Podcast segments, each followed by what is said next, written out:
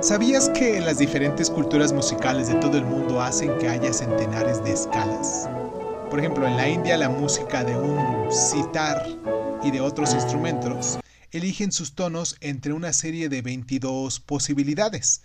La distancia entre los escalones es en ocasiones mayor o menor que la música occidental, lo que provoca que las diferencias entre los tonos sean extremadamente leves y exige de los músicos un altísimo nivel de virtuosismo.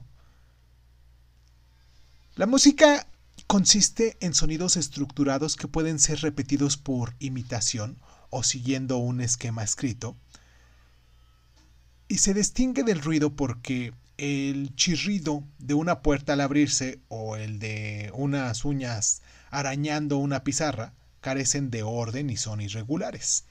Ahora bien, las ondas sonoras que dibujan esos ruidos son complejas y no pueden ser escuchadas como tonos identificables. Estos son algunos de los elementos fundamentales para analizar los sonidos musicales. El tono, por ejemplo, que es lo agudo o grave que resulta un sonido para el oído. El tono se mide técnicamente con la frecuencia de ondas sonoras o por cuántas veces se repiten esas ondas.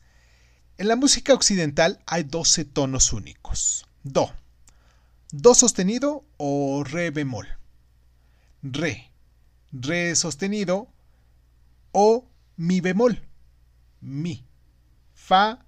Fa sostenido o sol bemol. Sol. Sol sostenido o la bemol. La. La sostenido o bi, bemol. Y para finalizar, si.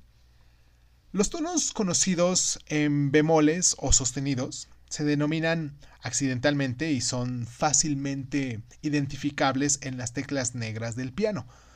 Y musicalmente se sitúan en medio escalón entre los dos tonos de ambos sentidos. Por ejemplo, re sostenido y mi bemol tienen el mismo tono. Los tonos en el contexto de una partitura musical escrita se conocen como notas. Ahora hablemos de la escala, que es una estructura progresiva de tonos. Por ejemplo, do, re, mi, fa, sol, la, si, do, que suele servir de base para una melodía. También una pieza o un fragmento de una pieza que emplea a menudo solo notas de una escala en particular. La música occidental usa fundamentalmente la escala en modo mayor y la escala en modo menor de una forma o de otra. Para la mayoría de la gente, la escala en modo mayor, debido a su particular orden de tonos, parece estar, mm, parece contar con un sonido claro, eh, con un sonido alegre y otro positivo, mientras que la escala en do menor, por lo general, es descrita como obscura, triste y pesimista. Hablemos de la tonalidad. Esto es una estructura o sistema de tonos, normalmente basada en un tono de las escalas de un modo mayor o menor y pensada para servir de punto de referencia o guía para, para una melodía.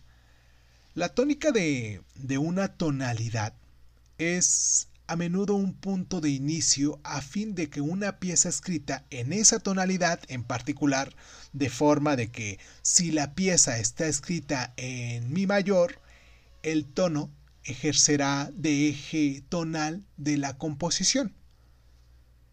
¿Sabías que todos estos elementos básicos pueden anotarse en el pentagrama, que es un conjunto repetitivo de cinco líneas horizontales paralelas, y a menudo se dividen en comparses para indicar las divisiones métricas de las piezas que se marcan al principio de cada página con una clave para indicar los puntos de referencia a la hora de identificar los tonos?